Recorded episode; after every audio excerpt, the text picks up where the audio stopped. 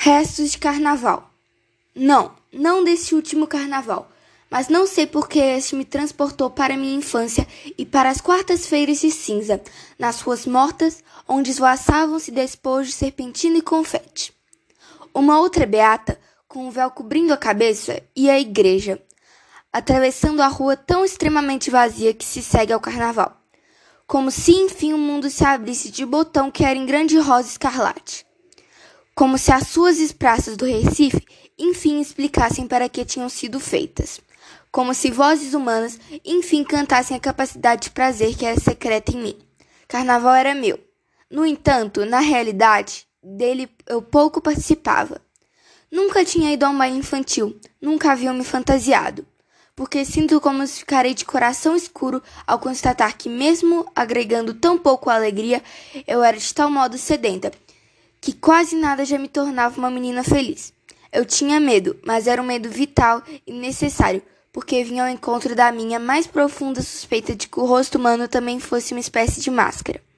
Mas eu pedi a uma de minhas irmãs para enrolar aqueles meus cabelos lisos que me causavam tanto desgosto e que tinham então vaidade de possuir cabelos frisados pelo menos durante três dias por ano. Nesses três dias, Ainda minha irmã, irmã cedia ao meu sonho intenso de ser uma moça.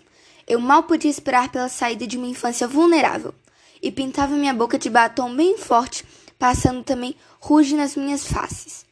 Mas houve um carnaval diferente dos outros, tão milagroso que eu conseguia acreditar que tanto fosse dado.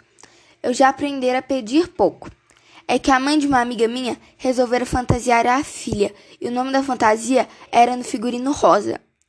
Para isso, comprara folhas e folhas de papel crepom cor-de-rosa, nas quais, suponho, pretendiam imitar as pétalas de uma flor. Boca aberta, eu assistia pouco a pouco a fantasia tomando forma e se criando. Embora de pétalas o papel crepom nem de longe lembrasse, eu pensava seriamente que era uma das fantasias mais belas que jamais vira. A mãe de minha amiga, talvez atendendo meu apelo mudo ao meu mudo desespero de inveja, ou talvez por pura bondade, já que sobrara papel, resolveu fazer para mim também uma fantasia de rosa com o que restara de material. De manhã cedo no domingo, eu já estava de cabelos enrolados para que até de tarde o frisado pegasse bem. Quando eu estava vestida de papel crepom, todo armado, ainda com os cabelos enrolados e ainda sem batom rouge, minha mãe subitou, pirou muito de saúde, ou um alvoroço repentino criou em casa, mandaram-me comprar depressa um remédio na farmácia. Fui correndo vestida de rosa, mas o rosto nu ainda não tinha a máscara de moça que cobria minha tão exposta vida infantil. Fui correndo, perplexa, atônita entre serpentinas, confete e gritos de carnaval. Quando horas depois a atmosfera em casa acalmou-se, minha irmã se penteou-se e pintou-me. Mas alguma coisa tinha morrido em mim na minha forma de se sentir êxtase. Às vezes começava a ficar alegre, mas com remorso lembrava-me do estado grave de minha mãe e de novo eu morria.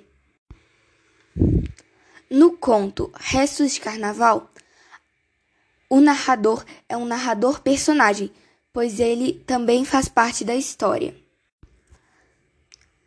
No texto lido, a narradora conta sobre a experiência dela com os carnavais e sobre as experiências que ela já passou.